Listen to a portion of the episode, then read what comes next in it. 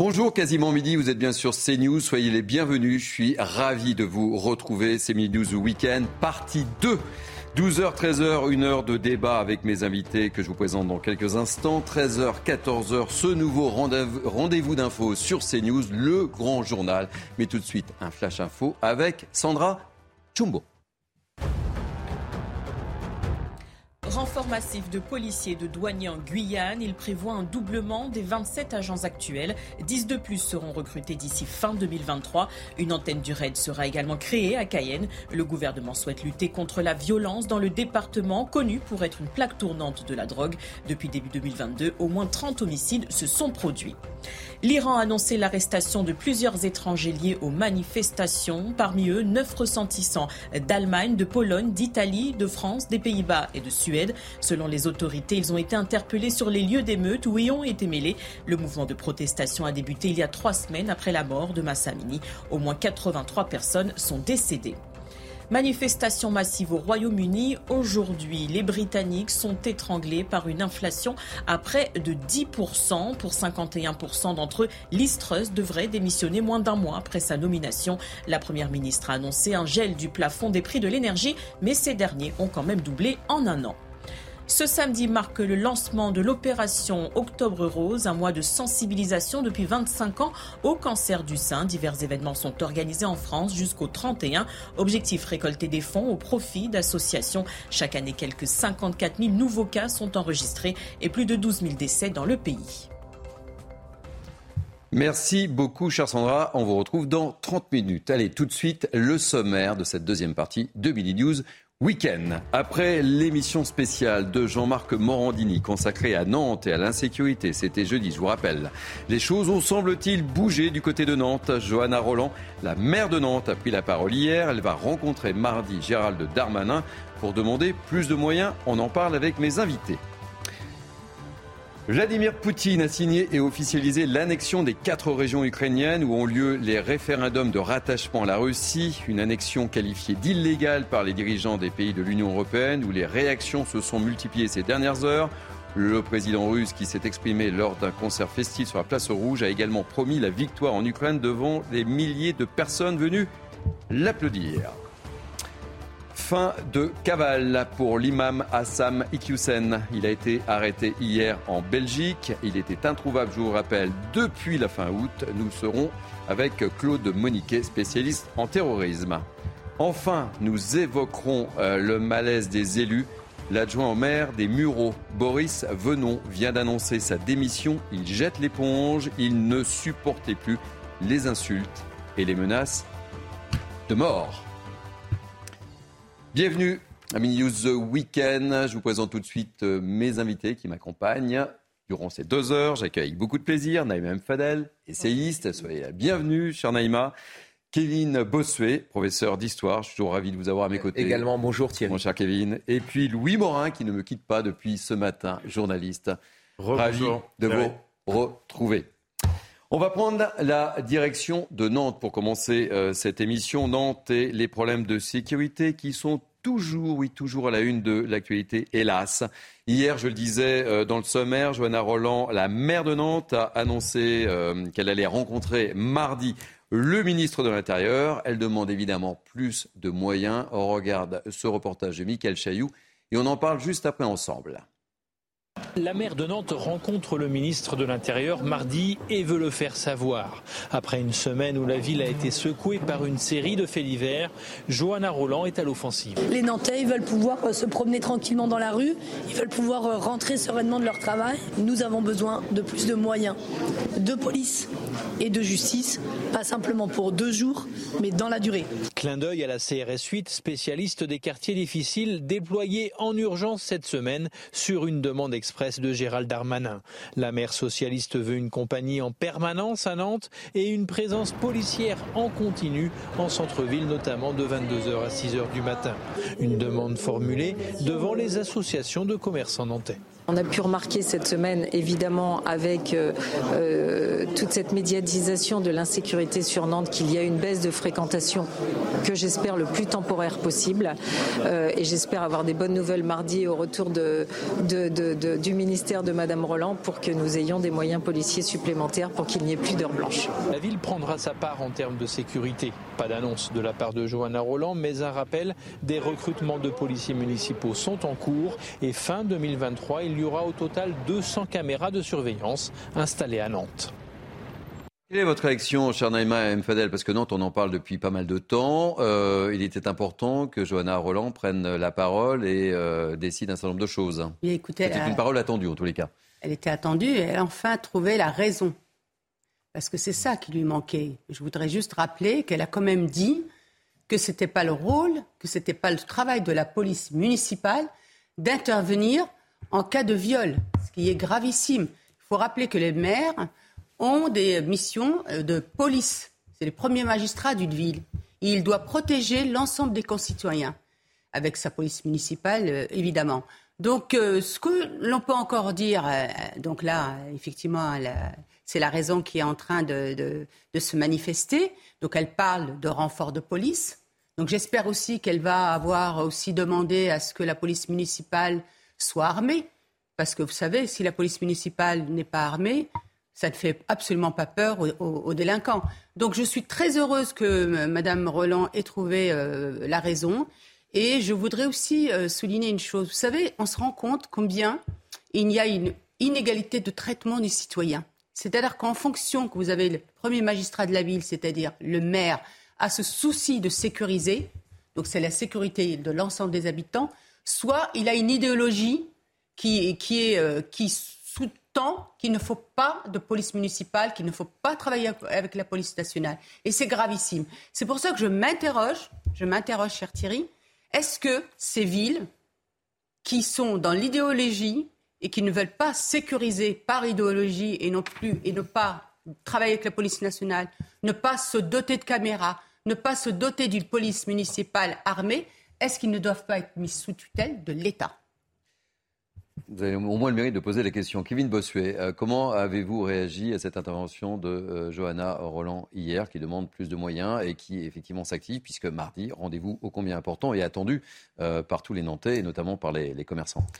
Bah, la ville de Nantes est gangrénée par l'insécurité, mais la ville de Nantes est également gangrénée par le socialisme, parce que la maire socialiste de Nantes est sur tous les écrans de télévision pour nous raconter qu'elle fait tout pour lutter contre l'insécurité. Or, ce n'est pas vrai. À Nantes, il y a 180 policiers municipaux. Vous prenez par exemple en comparaison une ville comme Nice, il y en a 550. Et entre Nantes et Nice, il y a seulement 35 000 habitants de différence. Quand vous prenez le budget investissement de la ville, la sécurité, c'est la lutte contre l'insécurité, c'est 0,9% du budget. Donc vous voyez bien que la maire socialiste de Nantes n'a pas fait tout ce qu'il fallait faire pour lutter contre l'insécurité. En outre, pourquoi aujourd'hui à Nantes il y a une montée de l'insécurité? Parce qu'il y a eu des associations, notamment des associations de gauche, qui ont accueilli beaucoup de migrants euh, originaires euh, d'Érythrée, originaires du Nigeria, associations qui ont été soutenues par les, socialistes locaux. Donc voilà pourquoi on se retrouve dans cette situation. La vérité, c'est qu'aujourd'hui, si Nantes est dans cette, situation, c'est pour des raisons d'abord et avant tout idéologiques. Et voilà, enfin, je veux dire, Madame euh, la, maire de Nantes aura beau nous dire tout ce qu'elle voudra, tant qu'elle ne changera pas de praquet sur euh, ce qu'elle veut faire au sein de la ville, et Naïma l'a très bien dit, la, question de la délinquance ne sera pas résolue. Alors, je dois être totalement transparent vis-à-vis de nos téléspectateurs. Hein. C'est une ville que je connais bien pour, pour y vivre aussi. Donc, euh, j'ai vu cette évolution de, de, cette ville qui a été longtemps euh, au hit parade des villes où il faisait bon vivre. La situation euh, s'est dégradée au, au, fil des années, Louis Morin. Tout à fait, je rejoins évidemment ce qu'a dit euh, Naïma et Kevin à, l'instant.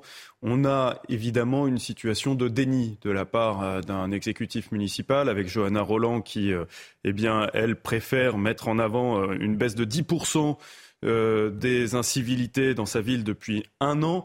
Mais et qui parle finalement d'insécurité ressentie. Hein. On a euh, toujours ce, ce, langage-là d'insécurité ressentie. Elle refuse, je cite, de céder à cette hystérie. On a le sentiment qu'on a encore une fois une situation de déni, comme si tout va bien, Madame la Marquise, et qu'il fallait euh, passer à autre chose. Par ailleurs, euh, Kevin Bossuet, vous avez souligné le chiffre de 180 policiers municipaux qu'a annoncé Johanna Roland pour faire face à l'insécurité. En réalité, il y a eu un communiqué des organisations syndicales municipales pour euh, eh bien, contester ce chiffre. Il n'y a pas 180 policiers municipaux, mais il n'y en a que 146, 126 plus 20 dans les transports, soit un total de, de 146 dans la ville. On voit bien que là aussi, il y a très peu d'effectifs en réalité eh bien, de, de, de la part de la mairie pour lutter contre l'insécurité au niveau local. Et forcément, ça a des conséquences. Alors, je ne sais pas s'il y a un effet ou pas, mais vous le savez, Jean-Marc Morandini s'est déplacé euh, en personne avec son équipe jeudi euh, à Nantes pour montrer un peu la réalité de, cette ville et cette évolution. Je ne sais pas s'il y a un lien de cause à effet, hein, si ça fait bouger les lignes ou pas. Ah bah en, tous les cas, en tous les cas, euh, je pense qu'effectivement, ça a interpellé beaucoup de monde, beaucoup de monde. En étant nantais, je, peux vous le dire. Euh, je propose de regarder cet extrait euh, où justement Jean-Marc Morandini évoque ce manque de, de police, notamment la nuit à Nantes. C'est vrai que c'est craignos ce centre-ville de Nantes là. C'est, ça devient un point. Euh, la police est nulle part la nuit. Elle est là la journée, elle se balade, mais la, nuit il y a rien du tout, rien du tout. Donc euh, ben, ce qu'il faut faire, c'est soit ben, y avoir une milice qui va se créer, mais bon, c'est pas la meilleure des choses. Bah, hein. oui. Bah, vous entendez parler, vous entendez des, gens de Nantes dire euh, l'une des solutions, c'est. Il y en a, ils en ont marre. Hein. Il y en a, il y en a plein, plein, plein, plein. Et puis c'est, on ne sait pas quand est-ce que ça va se finir. Il faudrait surtout des moyens supplémentaires au niveau de la police. La police nationale, il y a des moyens supplémentaires qui ont été mis en place.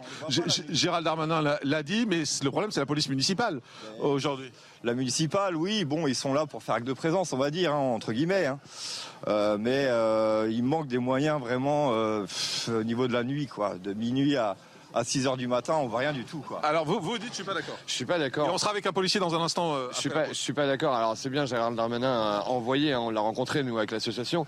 Il a envoyé des renforts euh, pour les policiers et je vois les policiers qui nous attendent là, pour l'interview, mais mais euh, la police municipale, on en a besoin. Et même la nationale le dit, il y a besoin de la police municipale. Et c'est là que je vous rejoins. On peut pas dire que la police municipale ne sert à rien. C'est pas vrai. Non, mais ils sont pas assez nombreux. On dit pas du tout. On dit pas du tout qu'ils ne servent à rien. On, dit qu'ils sont pas assez nombreux. Et, je tiens à rappeler quand même qu'il y a quatre policiers nationaux qui ont été agressés dans les derniers jours. Hein. Donc euh, encore deux hier, euh, qui, dont un qui a un poignet fracturé. Donc voilà, au bout d'un moment, c'est aussi un problème de, de Madame le maire, mais c'est aussi le problème de la justice. Naïma, euh, on, voit hein, cette visite euh, de Jean-Marc Morandini a suscité le débat au combien. Hein. Oui, oui, qui était très intéressante et je pense que c'est très important de donner la parole aux, habitants.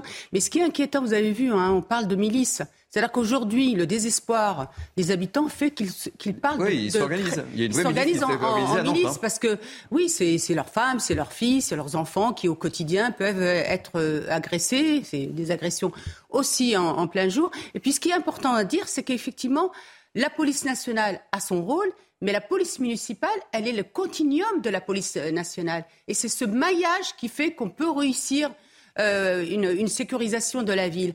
Nice, euh, Kevin a, cité Nice, mais Nice, vous avez vu, ils se sont dotés aussi d'un centre urbain de supervision au niveau des vidéos. Mmh. Parce qu'il faut savoir une chose, c'est que beaucoup de villes mettent en place de la vidéoprotection, de la vidéosurveillance, mais malheureusement, souvent, elles ne mettent personne derrière pour au quotidien se relier, pour visionner et, et pouvoir intervenir, j'allais dire, en instantané. Moi, je l'ai vu dans d'autres villes. Malheureusement, on va aller chercher la vidéo, ce qui a été enregistré après coup. Et souvent, elles sont détruites. Donc c'est ça qui est, intéressant. C'est tout ce maillage et ce souci du premier magistrat de la ville de sécuriser. Il faut aussi savoir une autre chose. C'est que ces villes-là, comme Nantes, Bordeaux, exactement, Paris aussi, Rennes, etc., ils ont vu aussi l'arrivée de, populations qui ont été réparties par l'État, notamment les mineurs isolés. On Vous savez qu'ils ont été euh, répartis, ou des clandestins. On parle bien de ce, public-là, qui ont été répartis, ce qui fait qu'on arrive avec des populations comme ça et qu'il faut gérer au quotidien. Et quand on a l'idéologie de gauche, eh ben on gère rien. Vous savez, j'ai passé une bonne partie de ma soirée, notamment à, préparer euh, cette émission, et j'ai eu bon nombre de Nantais euh, qui m'ont euh, appelé, euh, me décrivant précisément ce, ce, qui se passait. Et parmi eux, Olivier Dardet, qui est le, président de, de, Grand Nantes Entreprise, qui regroupe un certain nombre d'entreprises, qui marie d'ailleurs sa fille aujourd'hui, j'en profite pour le féliciter, et, qui a tenu ce matin, qui a tenu ce matin, qui a tenu ce matin à témoigner dans notre émission. Et oh, ça, c'est juste joke. Hein. Mm. Mais je, je, tenais, à, je tenais à, à vous faire écouter sa réaction lorsque je l'ai interrogé ce matin. La mairie euh, a aussi euh, dans sa partie, euh, on voit qu'il y a quelques conflits sociaux avec la police municipale, il y a des difficultés de recrutement, et puis je parlais de coordination, c'est le rôle de la maire. Donc je pense qu'avec ce qui s'est passé, l'actualité et la lumière dans laquelle on est aujourd'hui, elle a pris toute conscience de l'importance de la sécurité. On sait que ça avait été des sujets pendant les élections municipales. Euh, elle avait été déjà sensibilisée, mais je pense que là, avec euh, la mise en lumière des médias nationaux notamment, euh, il y a une vraie envie, en tout cas on l'a senti hier après-midi, très touché et une vraie ambition de, trouver des solutions. Alors, la question de la sécurité à Nantes est, toujours dans l'actualité après une semaine donc compliquée. elle a annoncé un certain nombre de choses et, je voudrais que vous regardiez ce, ce reportage de Michael Chailloux qui fait le lien entre immigration et insécurité. Depuis 2006, cette association a suivi plus de 7900 migrants arrivés à Nantes avec un objectif, leur apprendre le français et leur trouver un travail. Mais aujourd'hui, le constat est amer. On accueille mal. On a peut-être euh, trop d'associations militantes euh, qui ont, entre guillemets, un accompagnement bisounours. Il ne faut pas encourager les gens à vivre clandestinement. Philippe est arrivé en 2014 du Niger. À Paris, on lui conseille de venir à Nantes, réputée ville accueillante. Avant, il y a 3-4 ans, je peux dire qu'on est mieux accueilli à Nantes. Mais je pense que Nantes est un peu saturé maintenant, à mon avis. Le public qui le premier en fait les frais, ce sont les jeunes migrants qui atteignent la majorité. À 18 ans, tout s'arrête. Euh, l'hébergement, la scolarité, tout s'arrête. Ils se retrouvent à la rue. Ils se retrouvent à la rue. Euh, bah là, ils sont happés par des réseaux qui sont bien organisés. Même constat à la mairie socialiste de Nantes. Ils ne sont pas régularisables et l'État refuse de leur donner un statut qui pourrait peut-être permettre de les insérer, de leur proposer du travail, etc. Euh, et euh, ils ne sont pas non plus expulsables. Pas expulsables car ils sont souvent arrivés sans papier et l'administration a beaucoup de mal à vérifier leur identité et leur pays d'origine. Euh, Kevin Bossuet, une dernière réaction sur ce sujet, sujet nantais. Quand je vous disais que la ville de Nantes a été gangrénée et gangrénée par le gauchisme, on en a ici évidemment un exemple. On a voulu accueillir à Nantes toute la misère du monde, ouvrir des centres de réfugiés, des centres pour les réfugiés, des centres pour les demandeurs d'asile, sans chercher forcément à intégrer ces migrants-là qui aujourd'hui errent dans les rues, agressent les gens et produisent des choses qui ne sont pas acceptables. Il y a beaucoup de, jeunes filles ou de jeunes femmes à Nantes qui, après 22 heures, sont assignées à résidence elles n'osent plus sortir parce qu'elles ont peur de se faire agresser. Et quand j'entends les témoignages des habitants de Nantes, moi, ça m'effraie. Ce qui m'effraie le plus, finalement, c'est la violence gratuite. On peut se prendre un coup de couteau pour un mauvais regard, parce qu'on a refusé de donner une cigarette, parce qu'on a refusé de donner un briquet. C'est quelque chose qui n'est pas possible. Et même les commerçants. Enfin, il y a des commerçants qui sont aujourd'hui en train de doter leurs salariés de bombes lacrymaux pour éviter qu'ils se fassent agresser après euh, les heures de travail. Mais où sommes-nous? Je peux même vous apporter quelques précisions. Euh, un établissement que, que je connais, euh, qui ferme à, 4 heures du matin. Euh, les salariés, ce sont des, jeunes hein, qui travaillent effectivement pour gagner un peu d'argent, voilà, tout en faisant leurs études, me disaient très récemment qu'ils incitent leurs clients à quitter l'établissement à 2 heures du matin, alors que l'établissement ferme à 4 heures du matin. Donc euh, vous imaginez tout ça pourquoi? Parce qu'en fait euh, ils m'ont montré, vous voyez, un téléphone euh, portable, mm. ça coûte ça coûte une certaine un certain prix. Évidemment, on peut se faire agresser pour un téléphone portable. Ils sont enrôlés pour voler ces téléphones et puis après ils sont vendus. Non, le problème aussi c'est que j'espère hein, que M. Darmanin a dit qu'il allait le ministre Darmanin revoir un peu aussi cette politique migratoire parce que le problème c'est qu'on peut plus accueillir il y a trop de personnes, on n'arrive déjà pas à intégrer, donc c'est un problème de, de, fond. Et, le problème, c'est que quand ils posent les pieds, on n'a pas le droit de les expulser. C'est aussi euh, ça, c'est les directives européennes. C'est ce que dit Pascal euh, Bolo, hein, le, maire adjoint de, la ville de Nantes chargé de la, sécurité. Ce sont des, jeunes qui, lorsqu'ils deviennent adultes, sont ni régularisables ni expulsables. Et donc on tombe évidemment dans un entre-deux, eh bien en réalité qui n'est pas gérable pour personne, en premier lieu pour ces jeunes, et qui finissent par tomber dans la délinquance, mais de manière quasiment mais Parce qu'ils ont déchiré leurs leur papiers. Certains, vous savez, hein, c'est dramatique. Certains vont jusqu'à se brûler les, le bout des doigts pour ne plus être identifiable au, niveau empreinte. Allez, je vous propose euh, d'enchaîner. Euh, le temps presse. Malheureusement, on a beaucoup de thèmes euh, ce matin à aborder. On va prendre la direction de la Russie. J'accueille avec beaucoup de plaisir Harold Iman, notre spécialiste des questions internationales. Vladimir Poutine a signé et officialisé l'annexion des quatre régions ukrainiennes où ont lieu les fameux référendums de rattachement à la Russie. Une annexion qualifiée d'illégale par les dirigeants des pays de l'Union européenne où les réactions se sont multipliées ces dernières heures. Euh, réaction de euh, Joe Biden, président des États-Unis, et je donne la parole à Harold. Je tiens à le redire, l'Amérique est tout à fait prête, avec ses alliés de l'OTAN, à défendre chaque centimètre du territoire de l'OTAN. Chaque centimètre carré. Monsieur Poutine, ne vous méprenez pas sur ce que je dis. Chaque centimètre. Alors Harold, euh, Vladimir Poutine donc euh, a annoncé sa volonté euh, d'intégrer et, de défendre les territoires annexés en Ukraine et pourtant on le voit, l'armée ukrainienne continue une offensive à l'intérieur des territoires. Harold, la question est simple. Est-ce que les annexions vont-elles changer un peu la poursuite de cette guerre que vous suivez depuis le début? Apparemment, non car euh, l'idée principale pour euh, Vladimir Poutine, c'est de constituer une extension de la Russie, donc euh, quelque chose auquel on ne pourrait pas toucher sans toucher à la Russie elle-même. Et la règle depuis le début de cette guerre, c'est on n'attaque pas la Russie proprement dite. Et là, sur la carte, vous voyez cette offensive de l'armée euh, ukrainienne dans la tâche verte et euh, la ville de Liman, qui est déjà à l'intérieur de la zone annexée, euh, est maintenant complètement encerclée. Parce que même si elle n'a pas l'air encerclée là, elle est adossée à un fleuve que les soldats ne peuvent pas franchir rapidement pour se retirer. Donc elles sont encerclées et donc voilà, il y aura un dénouement certainement militaire à tout cela qui pourrait être la réduction ou contre-attaque russe, on ne sait pas.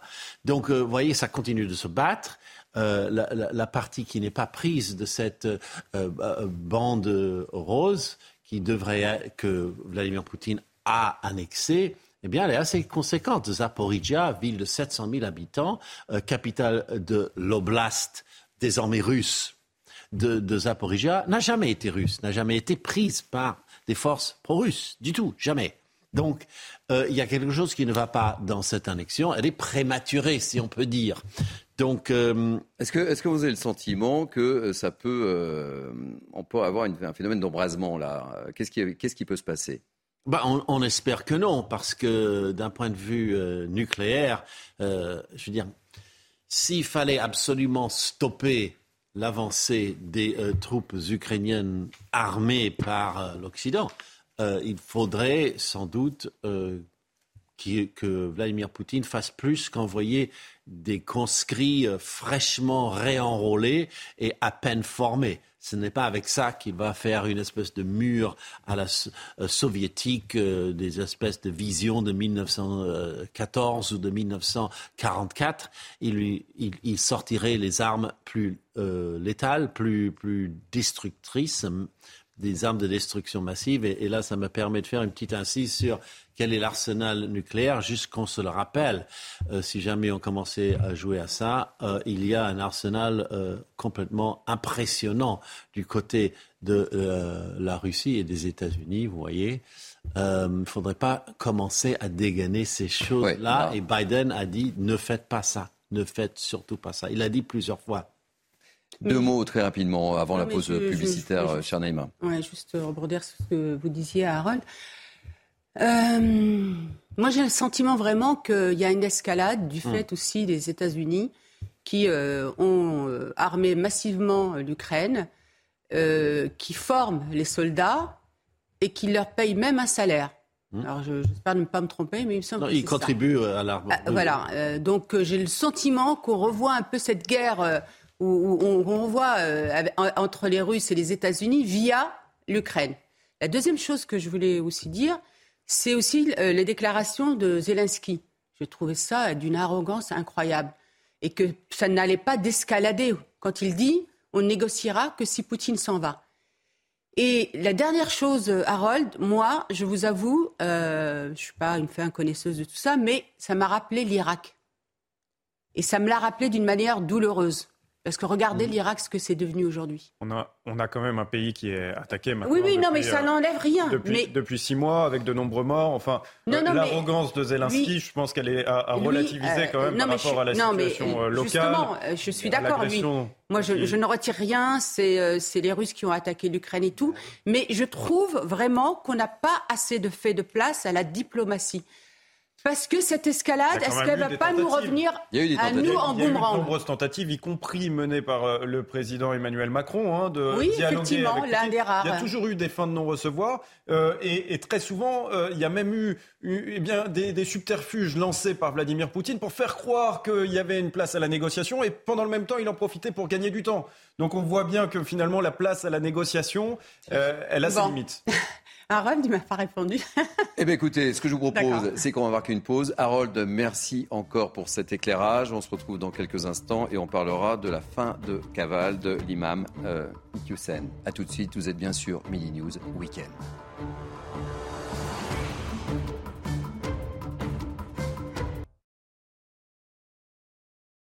Le week-end, nous sommes ensemble jusqu'à 14h tout de suite. Avant que je vous représente mes invités, le Flash Info, Sandra Chumbo. L'attentat suicide commis hier dans un centre de formation à Kaboul a fait au moins 35 morts. Le dernier bilan fait état de 82 blessés. Les victimes sont majoritairement des femmes de la minorité chiite Hazara. Ce matin, une cinquantaine d'entre elles ont manifesté dans le quartier où l'attaque a eu lieu. La victoire sera à nous, a lancé hier Vladimir Poutine. La cérémonie d'annexion des quatre territoires ukrainiens s'est terminée sur la place rouge à Moscou. Le président russe a appelé Kiev à cester toutes les hostilités et à revenir à la table des négociations. De son côté, Emmanuel Macron condamne fermement l'annexion des régions. Elle représente une violation grave du droit international selon lui. 20e édition de Nuit Blanche, c'est samedi et dimanche. Le thème, le Jardin des délices, inspiré du peintre Jérôme Bosch. Près de 200 projets artistiques seront proposés à Paris et dans 26 communes métropolitaines, à l'image de cette sculpture de mousse sortant des bouches d'aération du centre Pompidou.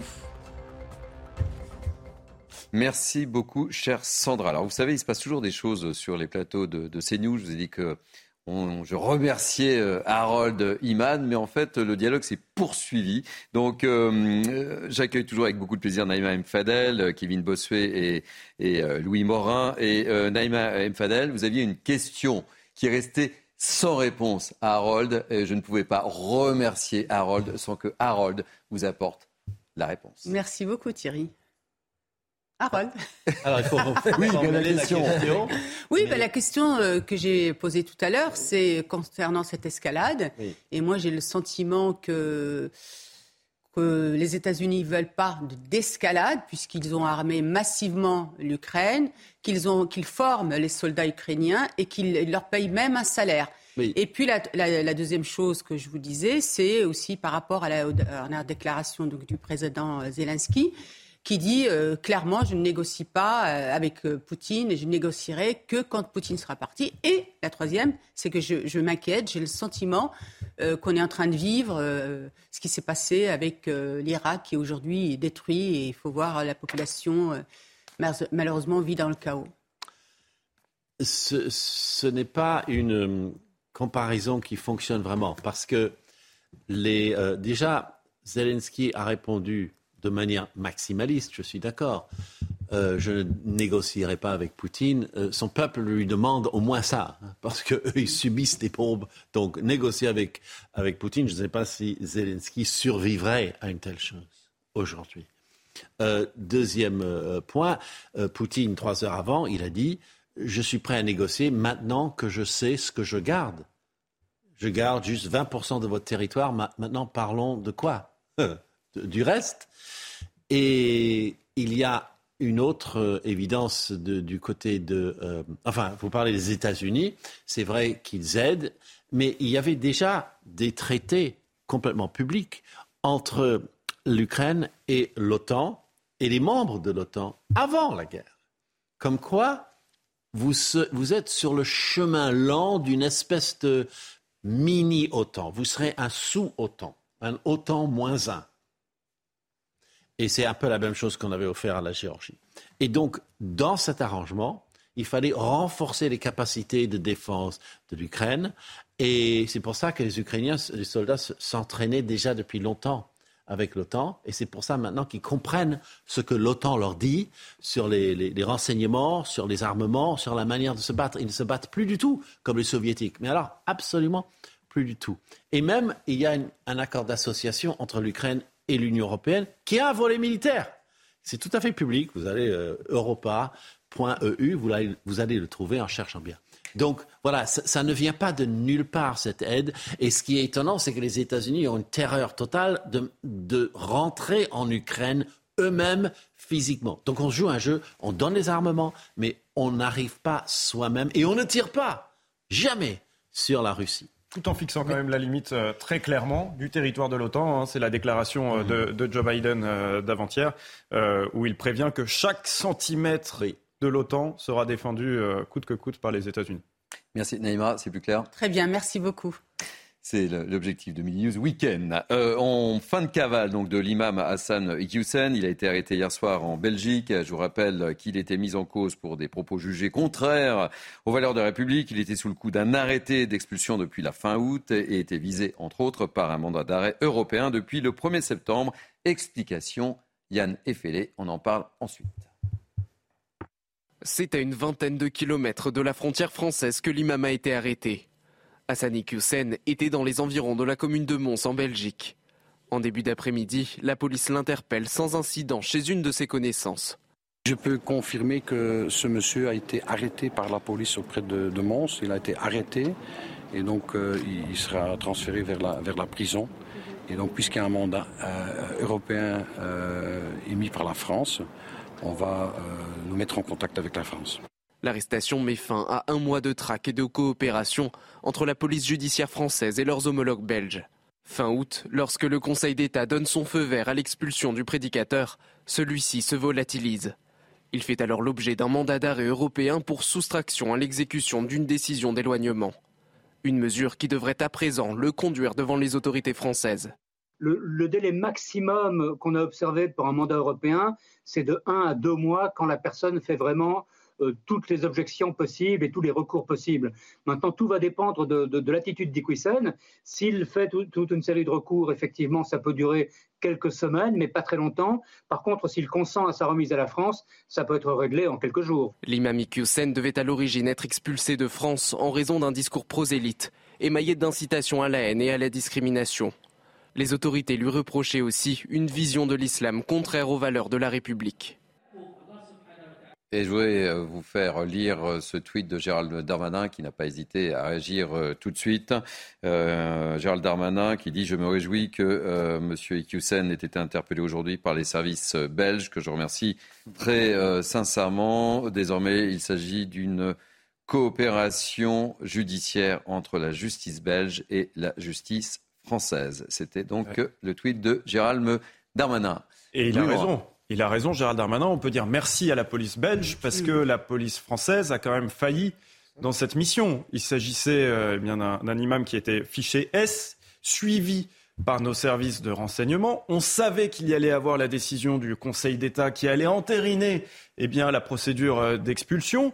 Et visiblement, personne n'a jugé bon de le suivre dans les heures qui, ou dans les jours qui précédaient. Ah, c'était le feuilleton de l'été. Hein. Ça a été le feuilleton de l'été. Il y a quand même eu une faille euh, béante dans nos services de, de renseignement. Les services belges ont mis tous les moyens possibles pour le retrouver, puisqu'il y a eu une enquête à la fois de la direction zonale de la police euh, judiciaire belge et de l'Office central de lutte contre le crime organisé. Il a été interpellé non pas sur la voie publique lors d'un contrôle de routine, mais dans sa maison, euh, dans la maison dans laquelle il se trouvait à Mons, en, en Belgique. Donc on voit bien qu'il y a eu beaucoup de moyens qui ont été déployés euh, pour le retrouver. Aujourd'hui, il va être ramené en France. Ce qui va être maintenant intéressant, c'est de suivre ce qui va se passer euh, d'un point de vue euh, judiciaire en France à son retour.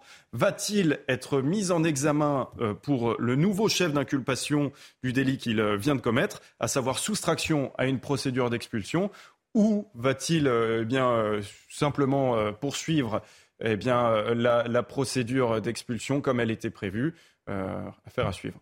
Alors, euh, on est en, direct avec euh, Claude Moniquet, qu'on a, on a vu dans le reportage euh, que, vous venez de voir. Claude Moniquet, vous êtes un spécialiste en terrorisme et en, en, renseignement. Merci beaucoup d'être en direct sur CNews. on a un peu le sentiment que ce fameux feuilleton de l'imam risque d'être long et va durer. On se trompe ou on se trompe? Non, non, je pense qu'après le feuilleton de l'été, on va avoir le feuilleton de l'automne, la deuxième saison. C'est bien ce qu'il me semblait. Oui, je pense, parce qu'en fait, on a deux, on, va même avoir une deuxième saison en, deux parties.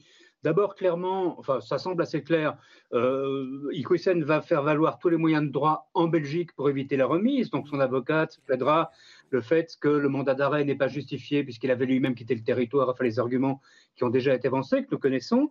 Et puis, une fois qu'il sera en France, euh, que se passera-t-il? Euh, Soit le juge d'instruction décidera d'instruire et à ce moment-là, Iquisen restera des mois euh, en détention pendant le temps de l'instruction avant d'être expulsable, puisque le judiciaire tient l'administratif en état et que l'arrêté d'expulsion, c'est uniquement un acte administratif. Donc on en a encore pour un certain temps. Je pense que M. Darmanin s'est réjoui un peu vite. Alors, euh, on sait que le Maroc était prêt à l'accueillir. On a un peu le sentiment que le Maroc est un peu moins chaud pour l'accueillir là aujourd'hui. Hein. Oui, je pense qu'il y a eu un mouvement d'humeur du Maroc, peut-être euh, suite à la manière dont cette affaire a été gérée, et aussi bien sûr parce que le Maroc n'a pas tellement envie euh, d'être l'endroit où on renvoie euh, tous les islamistes radicaux, même si celui-là n'est pas français et marocain, donc c'est justifié. Mais je ne pense pas que ce soit très grave, parce que d'une part, l'entente politique entre Paris et Rabat est bonne. Le Maroc est quand même, il faut bien le dire, le seul État stable et qui essaie de faire des progrès en Afrique du Nord. Les autres sont dans un état qui est quand même différent. Euh, et il y a depuis longtemps une coopération politique et judiciaire. Et par ailleurs, le Maroc a fait beaucoup d'efforts ces 20 dernières années dans la lutte contre, contre le terrorisme. Donc je pense qu'ils vont probablement faire payer le prix de leur, de leur politesse et de leur mm. gentillesse, mm. mais qu'à un moment donné, ils vont restaurer ce, ce sauf-conduit qui permettra d'expulser de, Iquisen quand il sera expulsable. Alors, euh, Claude Moniquet, euh, vous ne nous quittez pas, vous restez avec nous. On va poursuivre le débat avec euh, mes invités. un petit avis, Kevin Bossuet. Mais quelle humiliation pour la France quand même. On avait un imam qui a tenu des propos anti-républicains, des propos sexistes, des propos homophobes, des propos antisémites, et ce dernier a fui sans que nos services de police, sans que nos services de renseignement puissent finalement le retenir. Et vous verrez que l'humiliation va continuer parce qu'il va y avoir recours juridique sur recours juridique. Cet imam va exploiter évidemment les euh, vices de forme. Et même si euh, au bout on décide de l'expulser parce que euh, la justice le dit, mais vous verrez, il faut, il faut que le Maroc l'accepte. Et je pense que l'humiliation va continuer. Et je me dis aussi, mais quel message on envoie à tous les islamistes sur notre territoire. Je regardais la difficulté avec laquelle on a pour renvoyer cet individu. Mais c'est un fabuleux euh, appel d'air pour euh, tous les islamistes. Moi, je suis consterné. Alors moi, alors moi, pour le coup, je trouve que ce qui se passe est extrêmement intéressant et qu'il va y avoir une jurisprudence et que les imams ou les mosquées qui tiendront des propos anti-valeurs républicaines, anti-républicains et contre l'État, etc., vont y réfléchir à deux fois pour le coup, je trouve que justement, ce qui se passe est loin d'être euh, quelque chose de négatif. Bien sûr, il, il, va avoir le droit au recours et puis il faut bien que les choses se, passent. Je pense que concernant le Maroc, euh, il n'y a aucun souci. Il y aura un laissez-passer consulaire parce que le Maroc travaille bien Rabat et, Paris travaillent très bien euh, ensemble. Il y aura certainement des négociations, notamment euh, par rapport au, visa, euh, pour qu'il y ait des visas d'accordés. Et puis je pense qu'il y aura aussi le souci maintenant de Paris de regarder le Maroc différemment en, tant qu'un vrai partenaire sur, sur cette région. En tout cas, moi je pense que Vraiment, ce qui se passe est extrêmement intéressant. Il y a une jurisprudence et je peux vous dire qu'aujourd'hui, les islamistes s'y prendront à deux fois avant de tenir des propos anti-républicains. Euh, deux, mots. Euh, euh, Claude Moniquet, vous êtes toujours avec nous. Est-ce que vous, avez, partagez le même avis que Kevin Bossuet Est-ce que vous avez le sentiment que c'est un véritable camouflet pour la France, cette histoire de l'imam? Alors je pense que politiquement, oui, ça a été très mal géré, mais je serais beaucoup moins dur avec les services de renseignement et, les services de police. Il ne faut pas oublier une chose, l'affiche S, c'est exclusivement un moyen de surveiller les déplacements de, des personnes suspectes. Ça n'est pas un, outil de fichage aussi important que par exemple le FPTRS. et je pense que la, faille, elle est au niveau du politique. Euh, à partir du moment où les procédures allaient aboutir, c'était à M. Darmanin, à la place Beauvau, d'enjoindre les, services de, police et de renseignement en disant mettez le maximum pour surveiller Iquisen, dont on connaît quand même l'intelligence et, et, la ruse, pour qu'il ne nous échappe pas, pour qu'on n'ait pas l'air ridicule. La faute, elle est politique. Ça n'est pas, à mon avis, la faute des services de police et de renseignement. Une réaction euh, très rapide. Oui, oui, je rejoins évidemment les, propos de Claude Monico à, l'instant, mais on ne peut pas ne pas faire euh, sur cette affaire eh bien, le parallèle avec l'affaire euh, Leonarda, hmm. qui avait été, on s'en souvient, hein, qui avait émaillé hmm. le, mandat de François Hollande. Leonarda qui n'avait pas hésité à défier. À défier le chef de l'État. Non seulement l'autorité judiciaire, mais même le chef de l'État. Le chef de l'État en personne. Et, et là, on voit bien finalement qu'on a un imam qui défie là aussi l'autorité judiciaire, mais aussi le ministre de l'Intérieur, qui fort heureusement pour Emmanuel Macron, eh bien, joue le rôle de paravent, parce que sinon, ça aurait été euh, terrible pour l'image présidentielle. Un mot de la fin euh, non, sur non, ce mais moi, sujet je, de l'imam. Je poser la question à M. Moniquet, puisqu'il travaille sur le terrorisme. Mais je crois qu'il est, il est plus avec Non, non, il est là, il est encore là. Il est avec nous.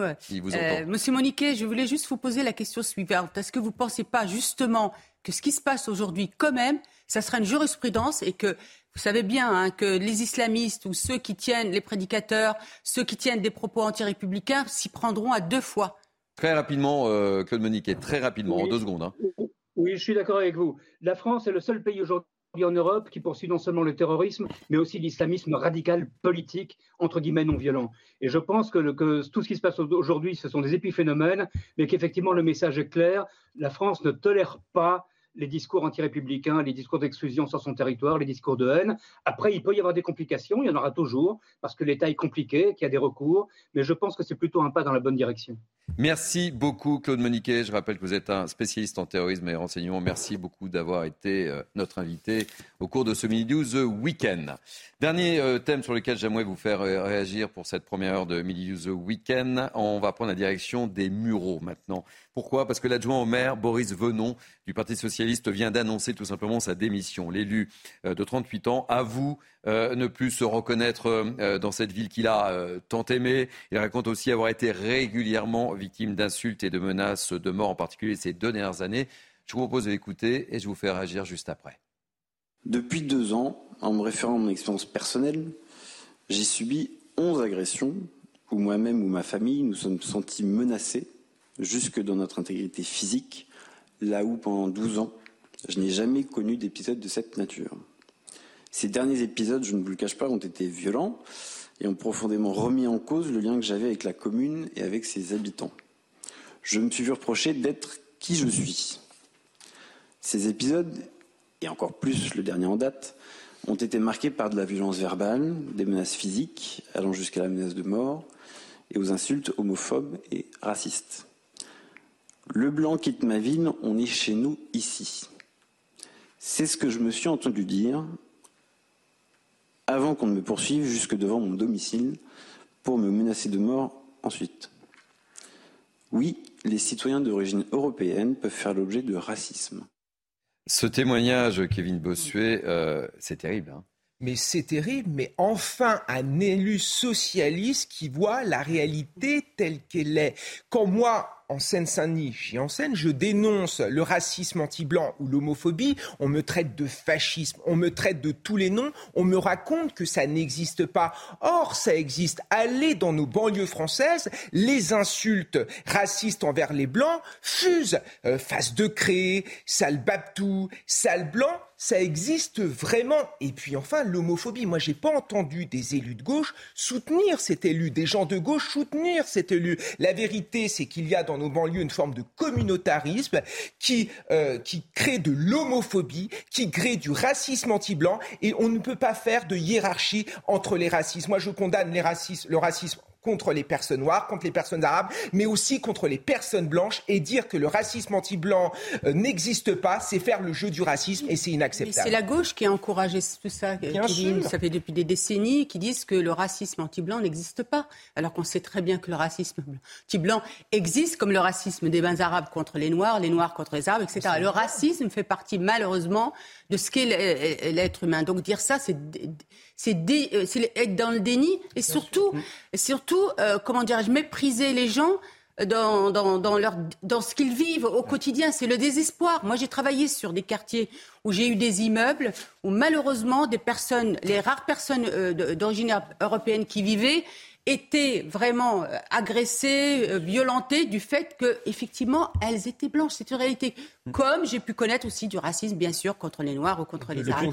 Et l'homophobie, effectivement, l'homophobie. Et je sais que dans les, euh, dans les établissements scolaires, on n'ose pas aborder la question de l'homophobie parce qu'on a peur des de la réaction des ce jeunes. ce qui est terrible, oui, lorsqu'on écoute cet élu, c'est qu'on a un peu le sentiment quand même qu'au bureau, euh, sont les habitants qui dirigent. Hein. C'est plus euh, qui fixent les règles. Non, mais... C'est plus, euh, c'est plus les municipalités, etc. C'est-à-dire qu'en fait, cet élu dit je jette l'éponge, bye bye.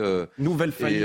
voilà. Nouvelle faillite en matière de sécurité, mais cette fois-ci faillite aussi en matière de démocratie.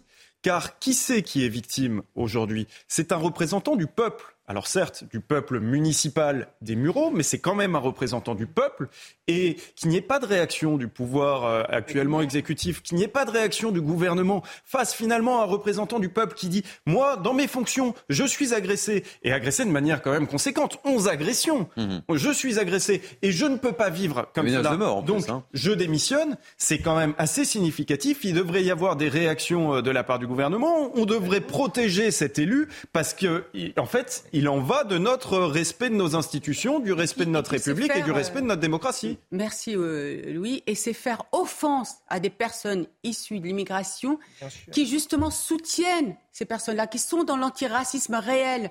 Et toute cette gauche qui nous racialise, qui nous catégorise et qui dénie à, ces, personnes, sous prétexte qu'elles soient blanches, le, droit aussi d'exprimer euh, la violence dans, laquelle ils vivent. Je voudrais juste citer, si vous Très permettez, euh, vous savez, selon les chiffres du ministère de l'Intérieur, 1186 élus ont été victimes d'agressions entre janvier et novembre 2021 dont 162 parlementaires, 605 maires et adjoints, soit une hausse, une hausse de 47%.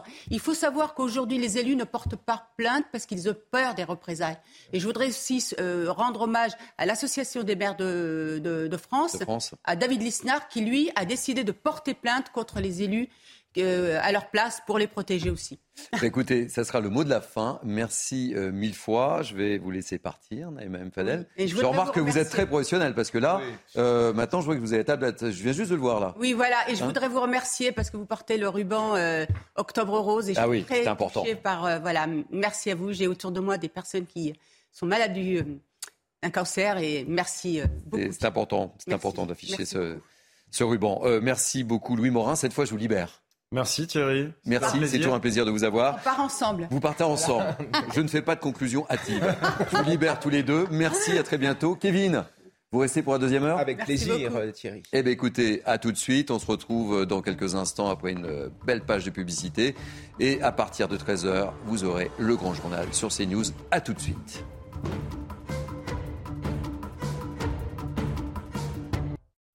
Bonjour, soyez bienvenus. C'est la deuxième partie de Mini News Weekend. Nous sommes ensemble jusqu'à 14h. Dans quelques instants, je vous présente mes nouveaux invités. Mais tout de suite, les titres de ce journal.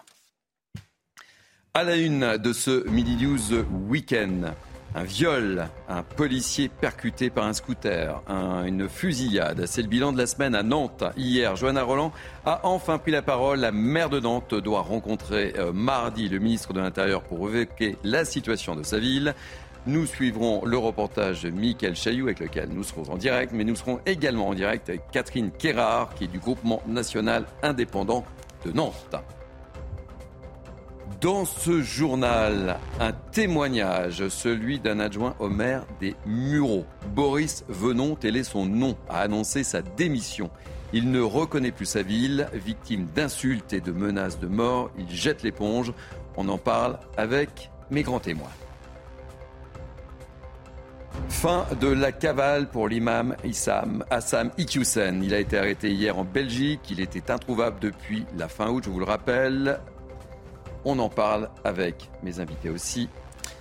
Dans ce journal, disons bien sûr également en Russie, Vladimir Poutine a signé et officialisé l'annexion des quatre territoires ukrainiens où se sont déroulés les référendums de rattachement à la Russie. On en parlera également. Et puis nous irons aussi dans ce journal au Royaume-Uni. Pourquoi? Parce qu'avec une forte mobilisation aujourd'hui contre l'inflation, passé les obsèques de la reine Elisabeth II, qui a ému toute l'Angleterre, la réalité du pays est bien là.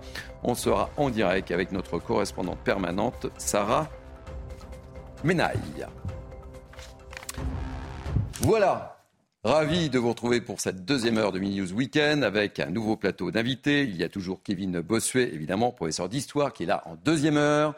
Et j'accueille avec beaucoup de plaisir ma chère Sandrine Pégan, toujours avocat. Ravi. Il y a longtemps que je vous avais pas vu. Hein oui, désolé, je vous ai un peu fait faux bon les deux derniers week-ends, autant pour moi. Je l'ai bien noté.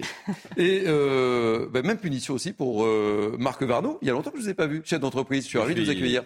Je suis ravi de revenir. Eh bien, écoutez, c'est avec beaucoup de plaisir en tous les cas. Allez, on commence sans plus tarder euh, ce journal. On va prendre, chose promise, chose due, la direction de Nantes. Nantes et les problèmes de sécurité qui sont toujours à la une de L'actualité hier, Johanna Roland, je le disais, euh, la maire de Nantes a annoncé qu'elle allait rencontrer mardi le ministre de l'Intérieur. Elle demande plus de moyens. Regardez ce reportage de Michael Chailloux. La maire de Nantes rencontre le ministre de l'Intérieur mardi et veut le faire savoir. Après une semaine où la ville a été secouée par une série de faits divers, Johanna Roland est à l'offensive. Les Nantais veulent pouvoir euh, se promener tranquillement dans la rue, ils veulent pouvoir euh, rentrer sereinement de leur travail. Nous avons besoin de plus de moyens, de police et de justice, pas simplement pour deux jours, mais dans la durée. Clin d'œil à la CRS 8, spécialiste des quartiers difficiles, déployée en urgence cette semaine sur une demande express de Gérald Darmanin. La maire socialiste veut une compagnie en permanence à Nantes et une présence policière en continu en centre-ville, notamment de 22h à 6h du matin. Une demande formulée devant les associations de commerçants nantais. On a pu remarquer cette semaine, évidemment, avec euh, euh, toute cette médiatisation de l'insécurité sur Nantes, qu'il y a une baisse de fréquentation que j'espère le plus temporaire possible.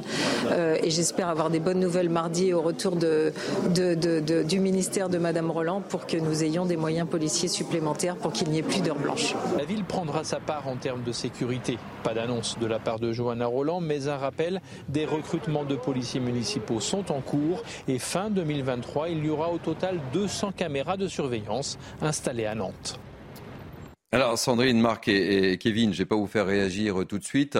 Euh, je vous propose de retrouver tout simplement Michael Chailloux, qui est notre correspondant permanent à Nantes et qui connaît parfaitement bien cette ville. Euh, Michael, euh, comment qui organise cette manifestation? Comment ça va se passer? Expliquez-nous tout. Dites-nous tout. Alors, oui, bonjour Thierry. la manifestation débute à, 15h euh, en plein centre-ville euh, de Nantes. Elle est euh, organisée par un collectif qui s'appelle S2N, ce qui signifie Sécurité Nocturne Nantes, un collectif qui regroupe depuis maintenant trois ans essentiellement des restaurateurs et des professionnels de la restauration qui sont les plus en avant, j'ai envie de dire, sur cette question de, l'insécurité. Je suis d'ailleurs avec Jim Emeraude, pardon, qui est le, le patron du Cascabel et qui était aussi vice-président président de l'association de commerçants euh, Plein Centre. Euh, Gilles Emeraude, qu'est-ce que vous vivez au quotidien, euh, vous commerçants ici à Nantes, surtout quand on ferme un bar comme le, vôtre au milieu de la nuit? Alors on a, on a ressenti depuis la rentrée de, septembre une, une, augmentation des incivilités et des agressions, surtout le soir, à partir de 22h, parce qu'on a eu plusieurs cas concrets de, de personnes qui rentraient du travail à 22h, 23h ou même euh, plus tard, euh, plus tard dans la nuit. Donc euh, on a dû malheureusement tirer la sonnette d'alarme. Donc sonnette d'alarme qui a provoqué bah, tout, ce, tout, ce, mouvement médiatique sur la ville de Nantes. on en est désolé, mais je pense que c'était, j'espère, un mal pour un bien. C'est-à-dire que on a eu une réunion hier avec des annonces qui ont été faites. Donc euh, on espère obtenir euh, euh, des effectifs supplémentaires de la police nationale de la part de M. Darmanin.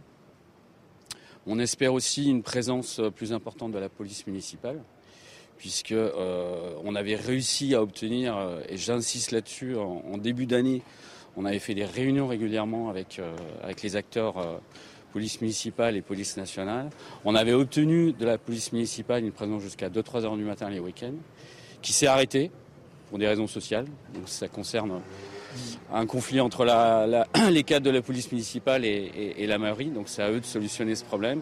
Et on espère justement obtenir euh, une présence de la police municipale euh, le plus rapidement possible jusqu'à 2-3 heures du matin et 7 jours sur, sur 7, puisque je rappelle qu'actuellement, on est sur une présence policière 6 jours sur 7 jusqu'à minuit actuellement. Voilà un peu la synthèse de, cette semaine. Euh.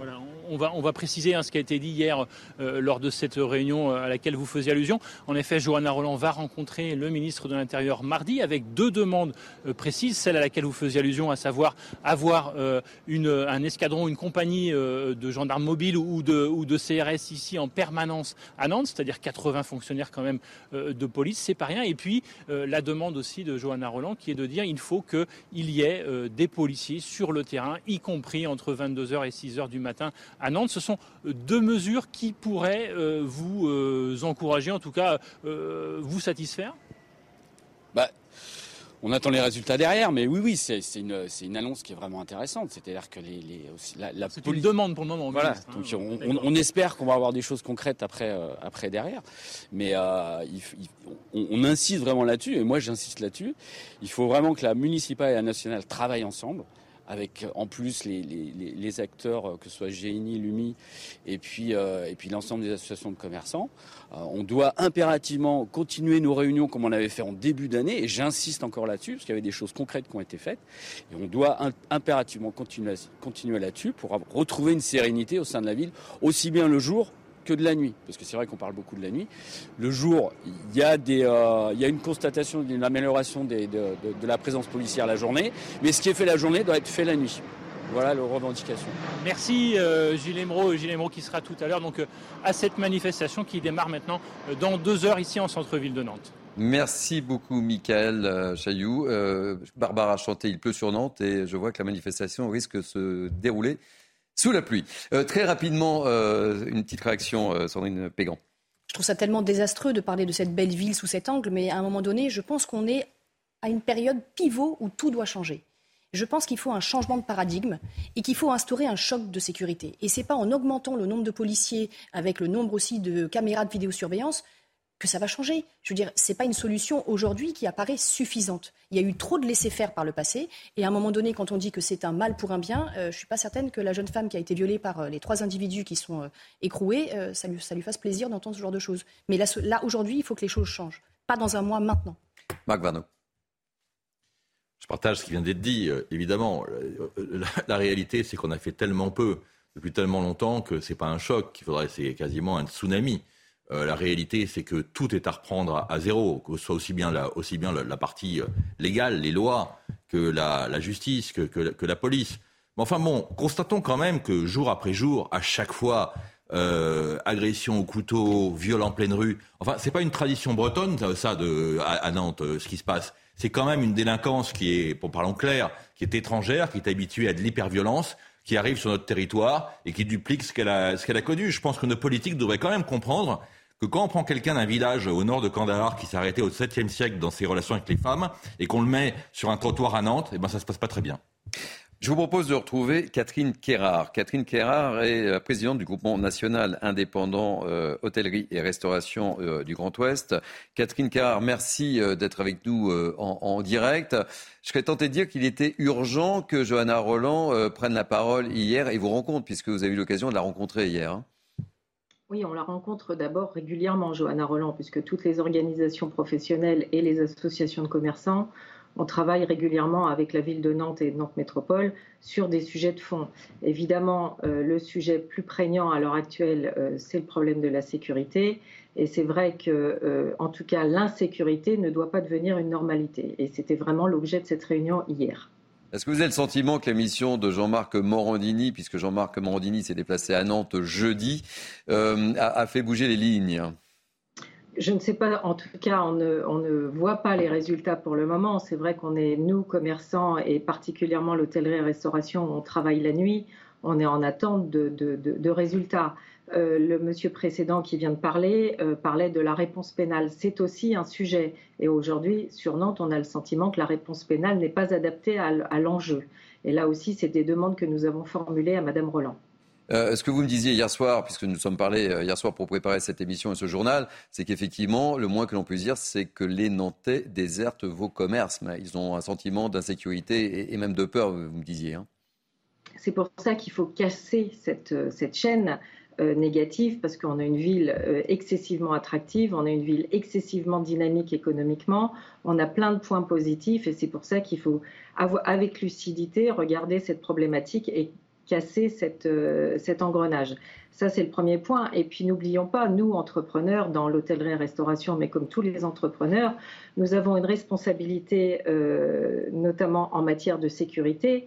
Et les accidents, enfin, les, les agressions au sortir de nos établissements deviennent des accidents du travail. Et là non plus, ce n'est pas acceptable. C'est pour ça aussi qu'on porte ce sujet haut et fort pour que tout ça soit bien pris en compte et que à l'heure où on parle de qualité de vie au travail, de, sens au travail, eh bien, on ne veut pas se laisser déborder par des problématiques de sécurité. Donc, prochain rendez-vous, mardi, la rencontre entre euh, euh, la maire de, Nantes et euh, Gérald Darmanin. Un rendez-vous important pour vous. Hein.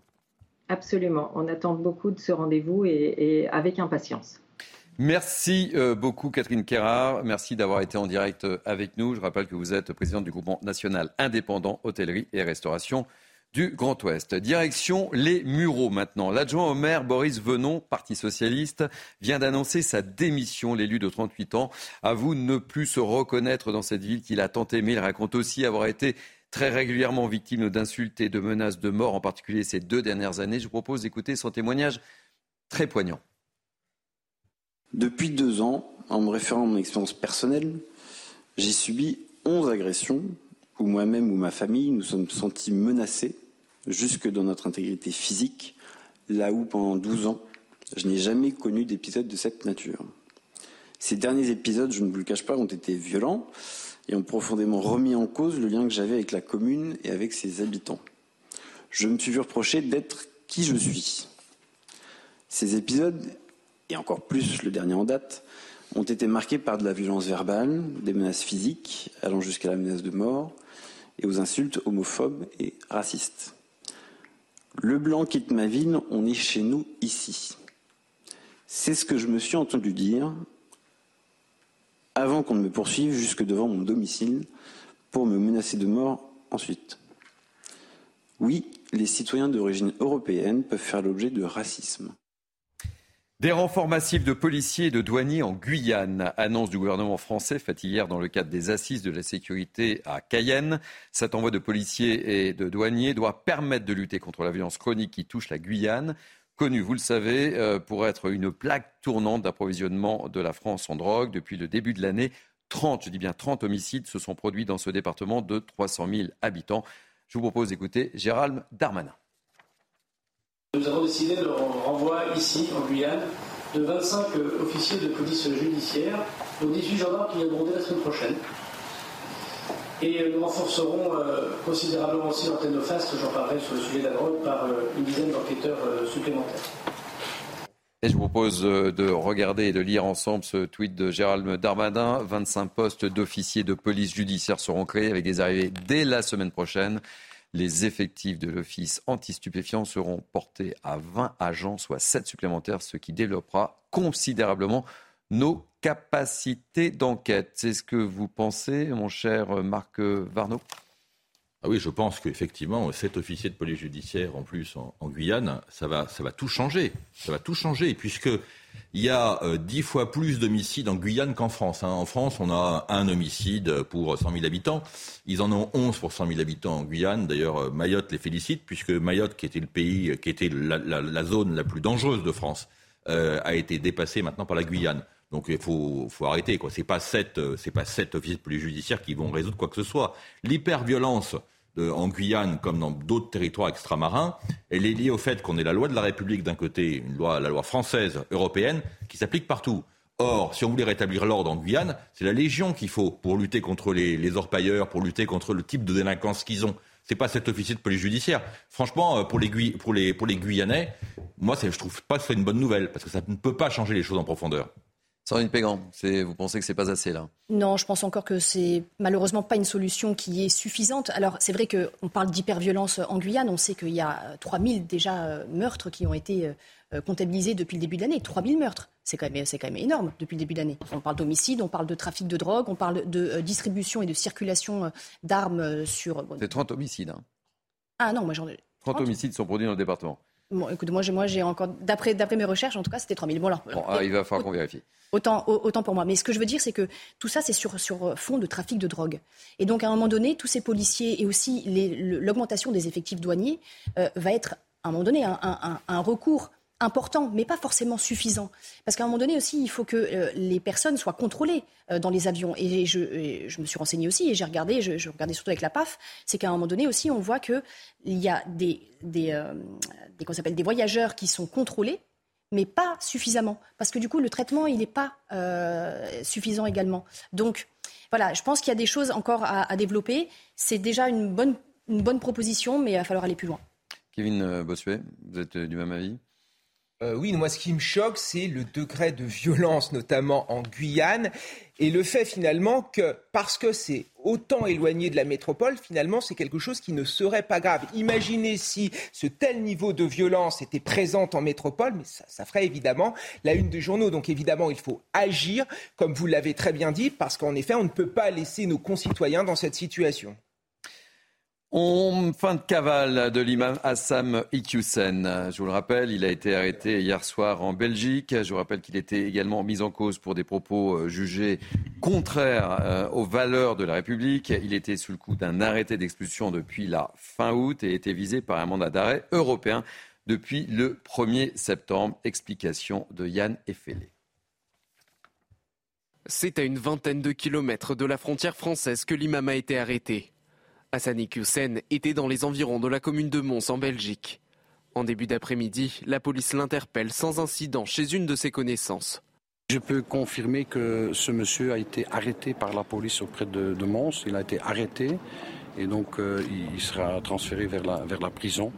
Et donc, puisqu'il y a un mandat euh, européen euh, émis par la France, on va nous mettre en contact avec la France.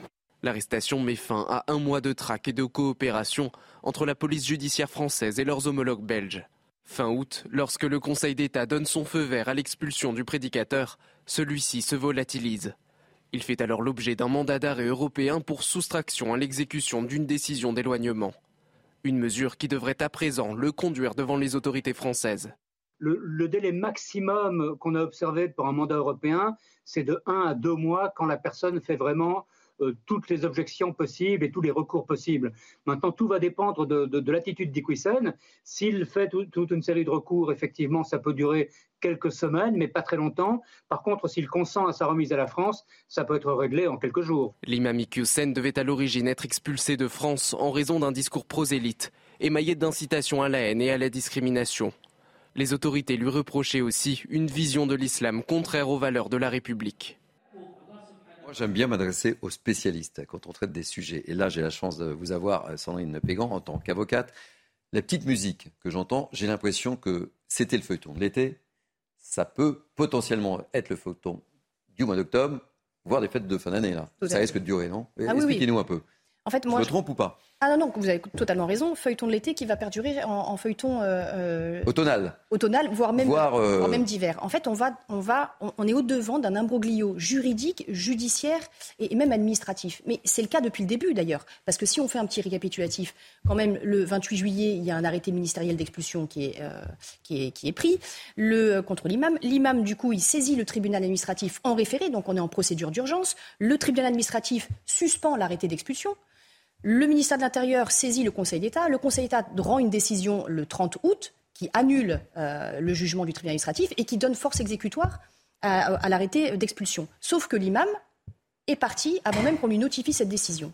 Il a quitté le territoire national. Donc là, du coup, on se disait, est-ce qu'il est en fuite? Mais pour moi, le terme fuite, même déjà, il, était impropre. Parce qu'à partir du moment où c'est une fuite, ça implique le détournement d'une contrainte judiciaire ou administrative. Mais euh, Darmanin, quand il est venu sur vos plateaux, à aucun moment, il a dit que l'imam euh, ne devait pas se déplacer hors de son domicile, ne devait pas quitter le département, et ni même la justice ne l'avait interdit de quitter le territoire français. Donc là, du coup, on était déjà dans un imbroglio juridique. Ensuite, il y a eu une instruction judiciaire qui a été ouverte à Valenciennes, dans le Nord. Donc là, il y a une information judiciaire parce qu'on estime qu'il est passible d'un délit de soustraction à une mesure d'éloignement. Vous voyez, donc là, je suis vraiment très précise. Donc, ce qui se passe, c'est qu'il y a eu un mandat d'arrêt européen qui a été ordonné le 1er septembre et il a été arrêté hier. Qu'est-ce qui va se passer? C'est que là, en fait, avec le mandat d'arrêt européen, on a des délais qui sont nettement plus stricts que la procédure traditionnelle d'extradition qui est à l'international. En fait, là, le pays qui a récupéré l'imam, donc la Belgique, a un délai de, de 60 jours pour pouvoir prendre sa décision sur l'exécution du mandat d'arrêt européen. 60 jours, ce n'est pas quelques semaines, c'est 60 jours. Si la personne euh, accepte et consent à sa remise aux autorités requérantes, donc euh, la France, ça peut être effectif dans un délai de 10 jours. Ensuite de quoi, il doit y avoir une date de remise qui est convenue entre les autorités compétentes. Et là, ça doit être effectif aussi dans un délai maximal de 10 jours. Donc vous voyez, en fait, on est vraiment dans des délais qui sont très stricts. Mais ce qui va se passer, c'est que donc là, on a quand même une procédure judiciaire en France puisque donc là, il y a eu euh, une information judiciaire. Donc s'il est euh, remis aux autorités dans deux mois, eh bien donc qu'est-ce qui va se passer? Il va être en prison en France, il va être présenté à un juge d'instruction pour sa mise en examen. Ensuite de quoi ben, Il va être encore en détention euh, provisoire. Donc là, qu'est-ce qui va se passer en prison? Est-ce qu'il va être à l'isolement ou ce genre de choses? Puisque pour éviter aussi le prosélytisme avec d'autres, d'autres détenus. Ensuite, est-ce qu'il va y avoir un non-lieu qui va être ordonné par le juge d'instruction? Et ensuite, après, il y a la voie administrative la voie administrative pour la mise en place de l'exécution de l'arrêté d'expulsion. Mais après, il faut ne, pas oublier, ce sera mon dernier point, c'est qu'il y a toujours une procédure administrative qui est en cours au fond, puisqu'on était en procédure d'urgence, et là on est au fond. Et donc, qui, nous dit qu'à un moment donné, le tribunal administratif qui va saisir, euh, qui, va statuer sur le fond, décidera de, ne pas annuler l'arrêté d'expulsion. Donc voilà, ça, va continuer pendant encore quelques mois. Merci pour toutes ces précisions. Euh, on va marquer une pause publicitaire. On se retrouve pour la poursuite du journal. A tout de suite, c'est Midi News Weekend jusqu'à 14h.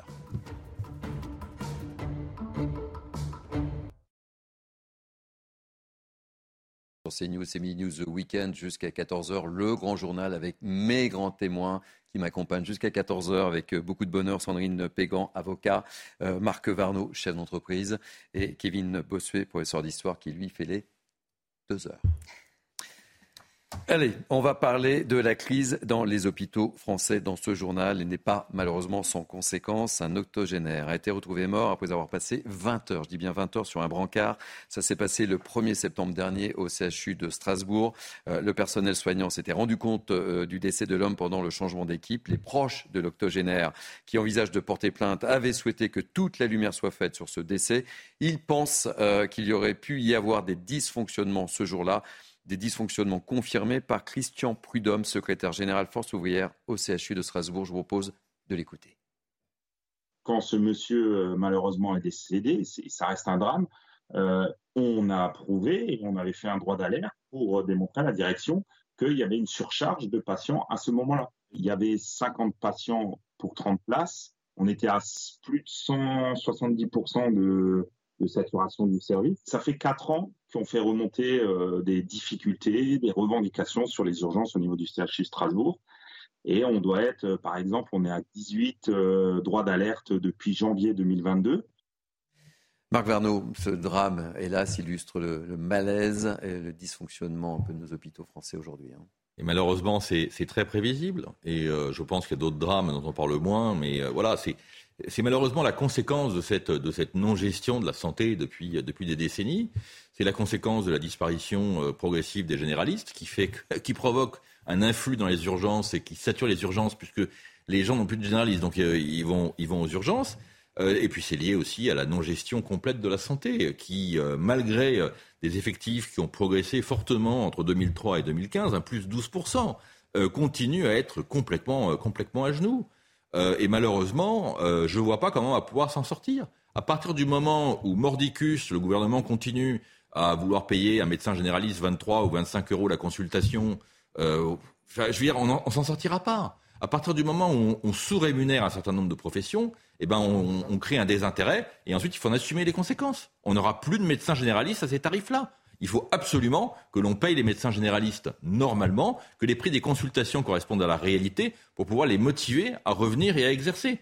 Sinon, il va falloir doubler, tripler toutes les urgences de France, ce qui est évidemment impossible, et on en voit les conséquences aujourd'hui. On a le sentiment, Sandrine Pégan, que notre système de santé, euh, c'est dur de le dire, mais un peu dépassé là, non? Oui, bien sûr. Euh, alors on peut tout entendre. Hein. On peut entendre que le personnel hospitalier euh, soit éreinté, usé, euh, fatigué avec tout ce qui s'est passé ces deux dernières années, mais avec un manque d'effectifs pour qu'on en arrive à, une mort. C'est dramatique. Et, bien évidemment que la famille de cet octogénaire doit rechercher des responsabilités parce que les patients n'ont pas à pâtir de ce manque d'effectifs. Vous disiez, hein, que justement il y avait eu jusqu'à 2015, il y avait eu une, progression des effectifs. Mais aujourd'hui, c'est plus le cas. Et donc, à un moment donné, la, justice doit répondre. Et là, la responsabilité médicale, soit du CHU ou d'autres, il y a eu des dysfonctionnements, ça c'est une évidence. Et il faut qu'elle soit, à un moment donné, recherchée et que les, responsabilités soient établies. Euh, Kevin Bossuet, euh, le monde entier enviait euh, notre système de, santé et venait se faire soigner chez nous, en France. vous n'avez pas le sentiment que ce genre d'affaires dramatiques euh, va entacher l'image de, notre santé. C'est déjà entaché. Je veux dire, on subit un véritable déclassement dans notre pays et cet, cet, exemple en est caractéristique.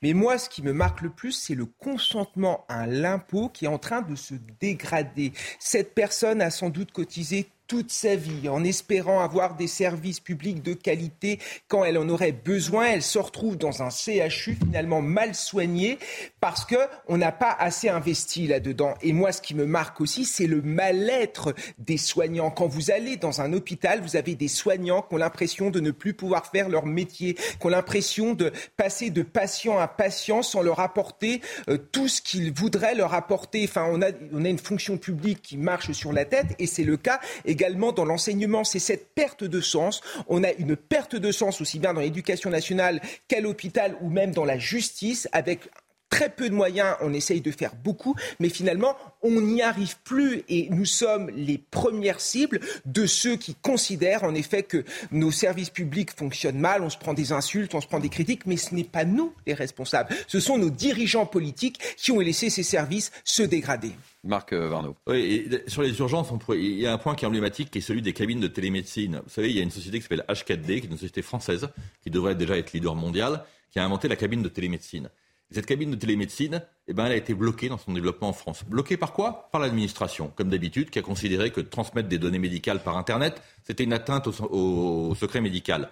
Est arrivé le Covid, tout d'un coup, du jour au lendemain, on a, autorisé enfin cette entreprise à vendre ses cabines de télémédecine. Et, débouché qui n'était pas attendu pour ces cabines de télémédecine, le pré-tri, c'est le, le mot qui convient, dans les urgences. C'est-à-dire d'installer dans les hôpitaux rapidement ces cabines de télémédecine pour que des médecins un à la retraite, l'autre à 500 km, puissent trier les, patients et sélectionner ceux qui sont les plus en danger pour les faire traiter immédiatement. Évidemment, quoi? Ben, ben, On n'en achète pas. Il n'y en a pas. Comment ça se fait? On a, on a une crise grave des urgences dans toute la France. Cette cabine de télémédecine permet de résoudre en partie le problème. Eh bien non, on n'en achète pas. Allez, je vous propose de prendre la direction de Lyon maintenant. Une résidence réservée aux seniors LGBT va ouvrir ses portes pour la première fois en France. La ville de Lyon a voté l'ouverture d'une maison de la diversité. C'est comme ça qu'il l'appelle, d'ici 2024 sur les hauteurs du quartier de la Croix-Rousse pour être très précis. Un lieu qui accueillera des seniors LGBT de plus de 65 ans et des étudiants pour leur permettre de cohabiter et de lutter contre la solitude. On regarde le reportage de Bruno Madinier. On en parle juste après.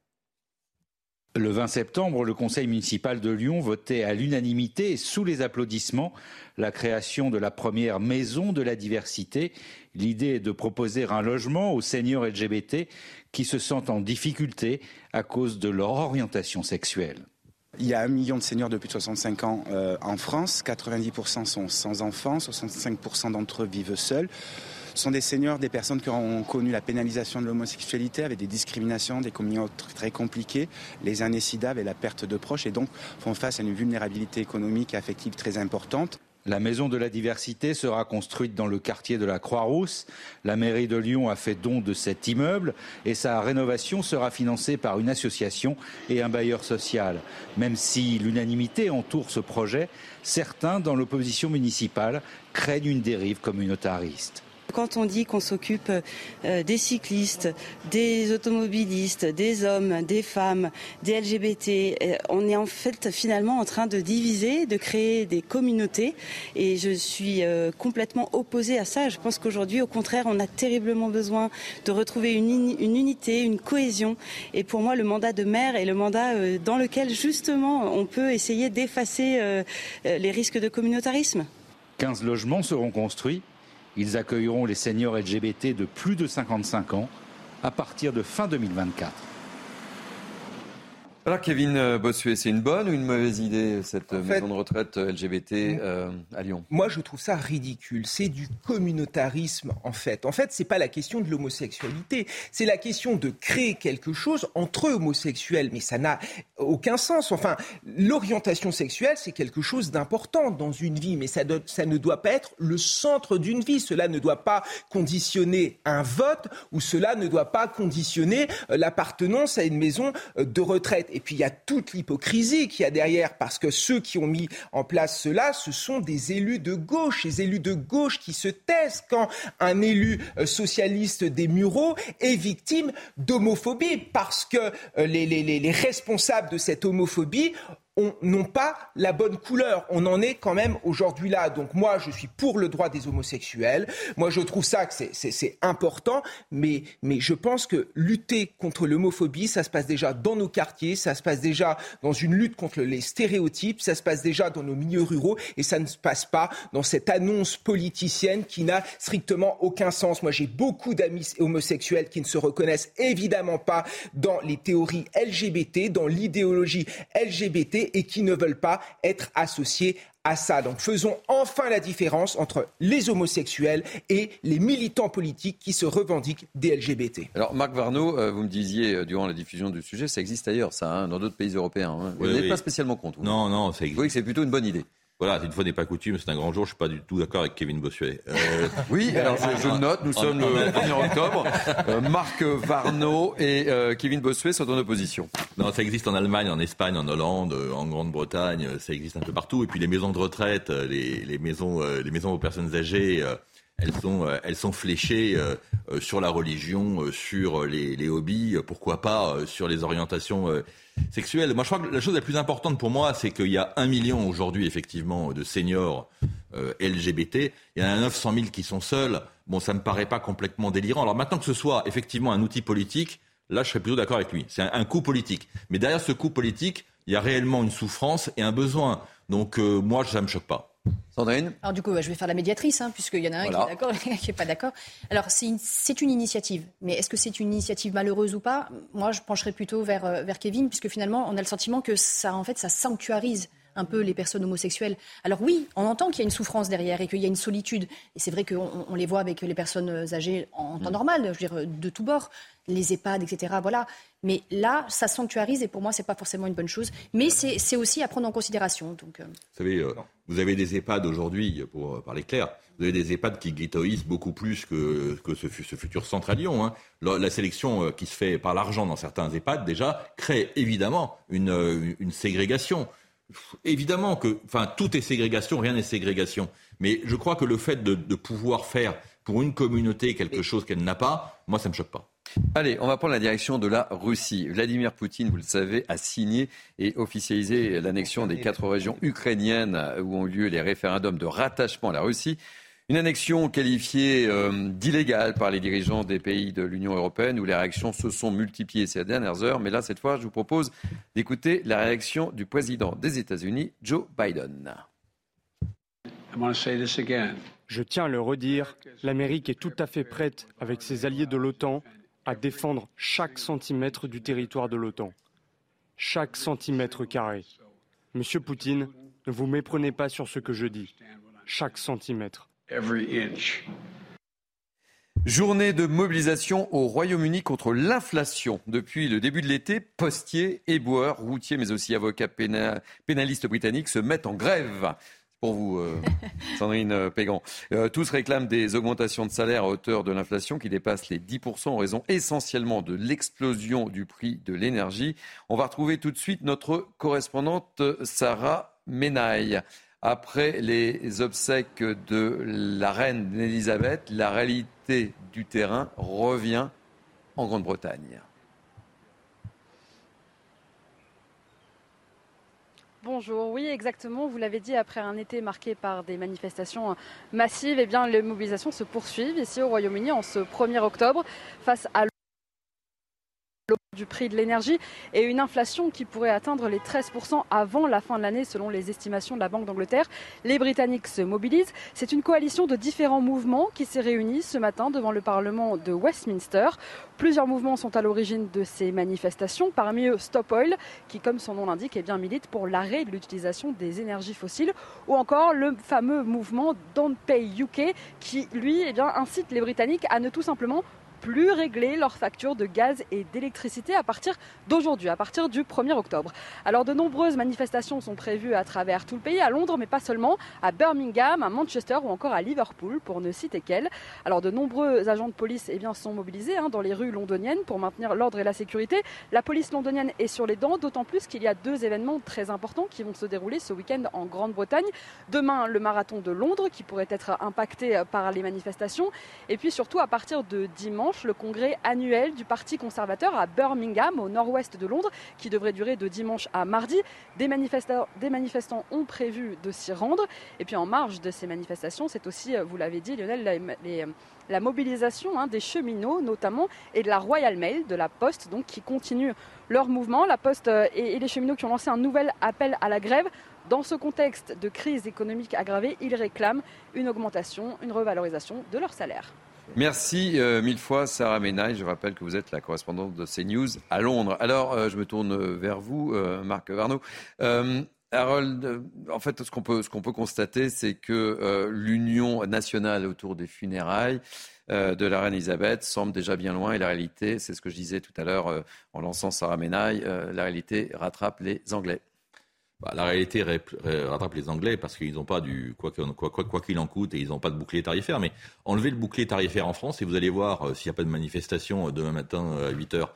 la réalité, c'est que le, coût en réalité des, sanctions qui ont été, le contre-coup des sanctions que, les Russes nous font, subir, c'est une, bombe, une bombe nucléaire économique. Hein, il faut être très clair. On parle de 10-15% d'inflation. bon, comme beaucoup, moi je crois que l'inflation réelle, elle est bien au-delà. Euh, que les problèmes sont, devant nous et que la crise énergétique euh, auquel on va être confronté, elle va être, elle va être majeure. Euh, les Anglais sont sans doute précurseurs dans ce qui nous attend si on ne trouve pas un moyen de régler ces problèmes d'énergie rapidement. Et je crois que, on pourra en reparler, mais je crois que le fait d'avoir, de s'être vanté au mois de mars dernier de mettre les sanctions les plus fortes jamais imaginées contre la Russie, sanctions qui devaient faire leur effet en un mois et qui ont provoqué la réaction de la Russie derrière, je me demande si nos dirigeants ont bien mesuré le prix à payer.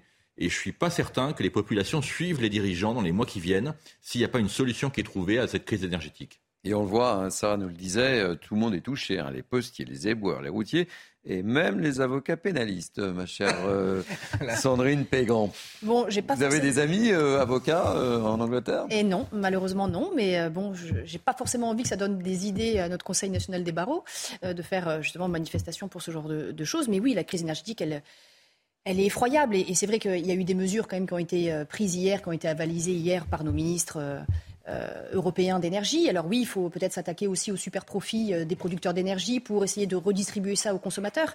Voilà, il y a, quand même des mesures qui sont prises. Mais là, faire des manifestations après au, Royaume-Uni, est-ce qu'à un moment donné, nous aussi, on ne va pas devoir euh, en arriver là? Quand on écoute Marc Varnaud, on a l'impression que c'est ce qui va nous arriver, c'est ce qui nous prend au nez. Bah, écoutez, très clairement, si le prix du gaz ne bouge pas, vous avez deux groupes français que tout le monde connaît, hein, Rodia, qui est un des leaders mondiaux de la chimie fine, plus Arc, la cristallerie d'Arc, hein, le, verrier Oui, qu'on a parlé, dont on a parlé ici. Hein. Oui, numéro un mondial, qui sont des entreprises qui risquent de disparaître. Je veux dire, c'est pas, voilà, on n'est pas en science-fiction. Si le prix du gaz reste où il est, ces entreprises vont disparaître. Pourquoi? Parce que leurs concurrents étrangers, dont certains sont en Turquie, donc qui n'ont pas les mêmes prix de gaz que, nous en France, eh ben, vont enfin pouvoir détruire Arc ce qu'ils essayent de faire depuis des décennies sans y arriver. Donc oui, il y a une urgence. Enfin, la, guerre en, euh. la, guerre en, Ukraine a quand même bon dos. Hein. Pourquoi nous en sommes là? Parce que nous avons abandonné le nucléaire, parce que nous n'avons pas conservé nos centrales. évidemment, c'est une question aussi qui est fondamentale. Et j'entendais des gens nous raconter que ces sanctions ne fonctionnent pas contre la Russie. Mais ces sanctions fonctionnent. Regardez ce qui se passe en Russie. On manque, les Russes manquent de composants tout simplement parce que c'est l'effet des sanctions. Donc à un moment donné, je comprends votre argumentaire, mais ne mettons pas tout sur le dos, en effet, de la guerre en Ukraine. Et à un moment, je trouve qu'il est bien aussi de défendre des valeurs, de défendre la liberté, de défendre la souveraineté. Et à un moment, moi, en tant que Français, je ne me voyais pas appartenir à un pays qui n'agisse pas contre Vladimir Poutine et ses exactions. C'est pas ce que j'ai dit. C'est pas ce que j'ai dit. Et, là où je vous rejoins, mais bon, c'était pas le sujet, mm. c'est que c'est vrai que la, les problèmes qu'on a en France, ils sont beaucoup plus liés à la gestion erratique d'EDF, de M. Jean-Bernard Lévy et de nos 32, et de nos 32 centrales sur 56 qui sont arrêtées aujourd'hui parce qu'on n'a pas été capable de gérer correctement l'après-Covid, que la crise, euh, que la crise de l'énergie. J'ai pas dit qu'il fallait pas, réagir contre M. Poutine. Bien au contraire, j'étais le premier qui était favorable. Je pense simplement qu'il faut avoir une, stratégie de joueur d'échecs et pas une stratégie de, de, de penalty. Lorsqu'on a mis les sanctions contre la Russie, je pense qu'on a insuffisamment réfléchi à ce qui se passerait si la guerre allait durer. La guerre dure et je pense qu'on devrait réfléchir euh, à l'effet des sanctions, c'est tout. Allez, dernier sujet de, ce journal. Vous, savez ce que vous allez faire ce week-end euh, quelque chose de prévu euh, Jogging, euh, cinéma, euh, je sais pas, euh, atelier macramé. C'est une épreuve personnelle. Très bien. Ce serait peut-être temps, oui, Kevin. Bon, alors moi je vous propose la nuit blanche, ça, vous parle ou pas? Oui. oui. Oui. Alors ce samedi, eh bien c'est la Nuit Blanche qui fête ses 20 ans. Une belle idée de balade à Paris. Et pas que dans Paris, dans le Grand Paris. Je vous propose d'écouter Karine Roland. C'est l'adjointe à la mairie de Paris en charge de la culture. Nous faisons euh, toujours plus attention à la manière euh, d'acheminer les œuvres. Certains artistes ne se déplacent pas, ils travaillent à distance désormais parce que nous avons baissé l'intensité lumineuse d'une grande œuvre qui sera sur le parvis de l'hôtel de ville parce que aussi pour euh, Purple Rain, la pluie magique de Pierre Ardouvin qui revient cette année dans Nuit Blanche, c'est une œuvre qui avait existé en 2011, et eh bien le débit a été divisé par de diminuer euh, de telle sorte euh, qu'elle soit moins consommatrice d'eau et en plus l'eau sera récupérée euh, dans des bacs situés sur le sol de l'Académie du climat. Bon alors, Sandrine, Marc, Kevin, ça vous donne envie ou pas? Ah oui, on y sera quand même. Vous y serez? Oui, quand même, c'est quand même... c'est, Marc? Peut-être, peut-être. Ouais, d'autres choses de prévues, mais on sait jamais. Oui, j'ai bien compris. Et ça dure toute la nuit, c'est pas grave. C'est toute la nuit. Peut-être très tard. Moi, j'y serai pas, moi, ça c'est sûr. Bon, bah oui, c'est rendez-vous chez coiffeur. Et vous, Thierry, est-ce que, vous bah, euh, Oui, mais moi, je travaille demain matin. peu importe. Il faut que je me couche de bonne heure. Oui, d'accord. Bon, peut-être. Ça commence. Peut-être. Allez, Fin de ce Mini News Weekend. J'étais ravi euh, de vous retrouver. Merci Sandrine Pégan. Merci Marc Varno. J'étais très heureux de vous retrouver. Merci, Kevin. Merci Thierry. Merci de nous avoir suivis. Euh, merci à François Epp, à David Brunet qui m'ont aidé à préparer euh, ces deux heures et demie de Mini News Weekend. Merci à Jacques Sanchez et à Barbara à la programmation. Merci aux équipes en régie. Vous avez été formidable. Tout de suite, c'est Barbara Klein et la belle équipe. Moi, je vous dis belle journée sur CNews et je vous retrouve demain pour Mini News Weekend pour un grand journal. 12h, 13h. À demain.